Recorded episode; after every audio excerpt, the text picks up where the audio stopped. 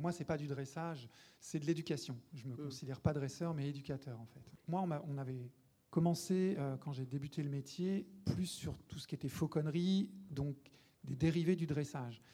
De passer par la contrainte, en fait, moi, ça me plaisait, ça me plaisait pas.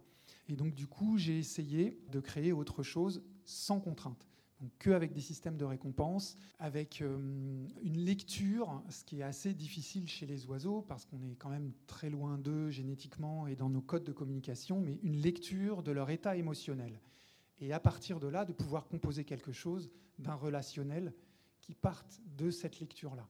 Donc, ce qui est très sensible comme euh, rapport euh, réciproque, parce que lui aussi me lit beaucoup et lit tous tout plein de choses chez les artistes avec lesquels il travaille. J'avais déjà joué avec une perruche aussi que j'ai mis sur scène, mais c'était intéressant justement de voir que la, difficulté d'échanger avec un oiseau. C'est tellement de codes, de, donc euh, on peut avoir une affinité avec un oiseau, mais après, euh, mettons, je, je, joue avec elle dans une église à 9h le soir, euh, elle a envie de dormir, alors que bon, voilà, donc c'est un, détail, mais donc du coup le spectacle est un peu bizarre.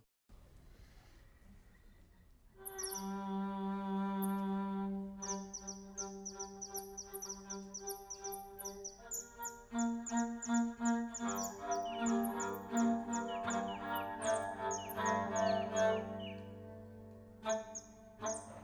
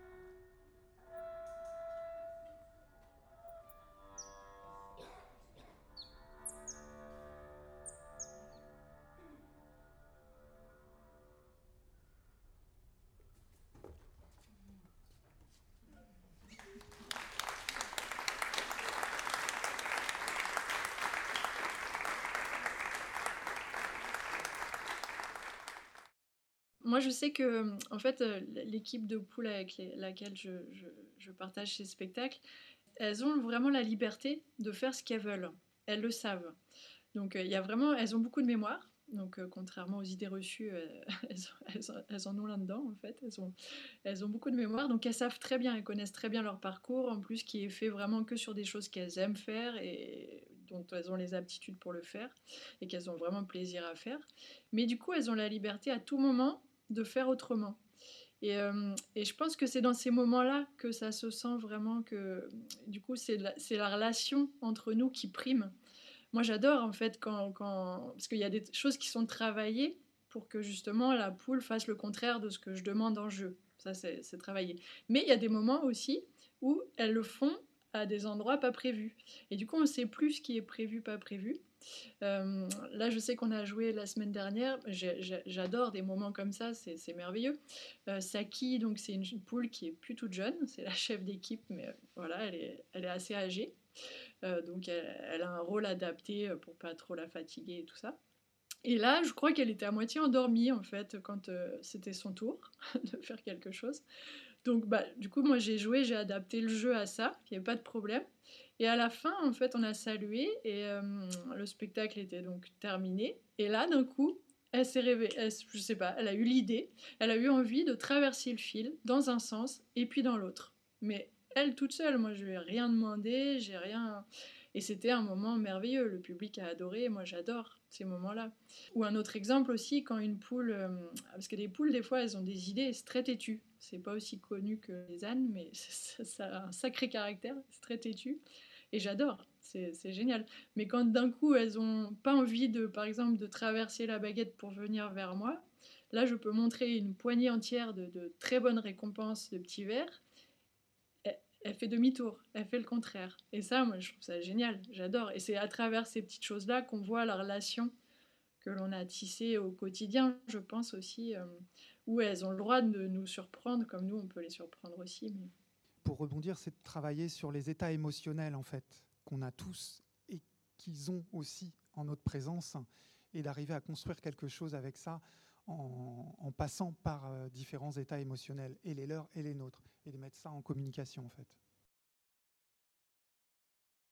Pour la question de l'apprivoisement, oui, pour moi c'est quelque chose qui est mutuel. Dans le cas par exemple de Bayo, qui est un oiseau que j'ai dû élever, j'ai dû remplacer ses parents, il y a un autre phénomène qu'on appelle l'imprégnation au départ, c'est-à-dire qu'ils nous, nous prennent pour les parents, donc ils sont imprégnés à l'homme.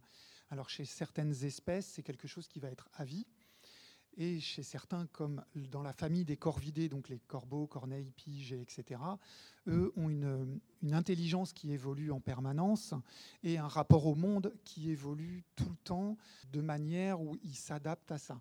Et ils sont capables de reconnaître chaque personne, ils ont une très grande mémoire, euh, chaque individu au sens large, pas seulement humain ou oiseau. Et donc en fait, cette imprégnation, elle marche au début quand ils sont très jeunes, et après, ils sont capables d'avoir une image d'eux-mêmes, euh, de se reconnaître dans un miroir, par exemple, ce qui est très rare chez les animaux. Donc là, l'imprégnation disparaît quelque part, ils ne se prennent plus pour un humain, et lui, au bout de quelque temps, était une corneille dans sa tête, en fait. Donc le rapport a un peu changé. Du coup, on est, on est devenu euh, complice. Pour moi, c'est mon petit frère, en fait, Bayo. Il y a un rapport comme ça. Et lui, dès qu'il y a quelque chose qui ne va pas, euh, qui l'inquiète un petit peu, c'est soit il se cache, mais souvent son premier réflexe, c'est de venir avec moi, parce que je suis son grand frère, en fait. Il y a, donc il y a, oui, un apprivoisement mutuel, parce que euh, il observe mes réactions, j'observe ses réactions, et on prend le temps euh, et on met de la sensibilité réciproquement à, à l'un et à l'autre. Donc oui, c'est, ça va dans les deux sens. Oui. Je pense que la, la poule, elle est elle-même, elle cherche pas à montrer quelque chose ou à prouver quelque chose. Elle est juste euh, elle-même euh, complètement, entièrement. Elle n'a pas une part de son cerveau qui en même temps se dit euh, ah, est-ce que je fais bonne figure? Est-ce que je suis intelligente? Est-ce que je sais faire des belles choses?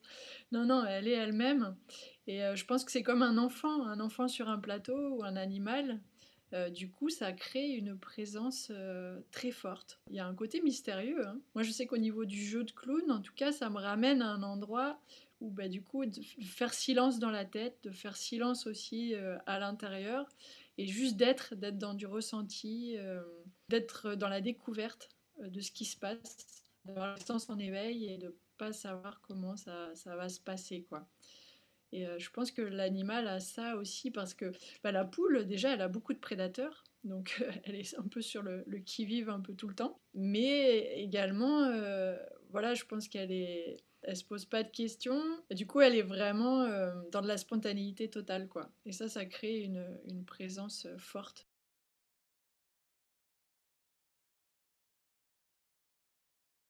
Si je veux vraiment être concentré, faire euh, arriver à communiquer avec eux, à les comprendre, à lire leurs émotions, etc. Euh, c'est d'essayer, moi, de mettre de côté certaines parties de moi-même, d'humain. Dans notre cerveau, il y a euh, la, partie du cerveau humain qui est censée être très élaborée et qui nous donne beaucoup de leurre, en fait, sur nos perceptions des choses, sur nos communications avec le vivant et avec plein de choses dans le monde, en fait.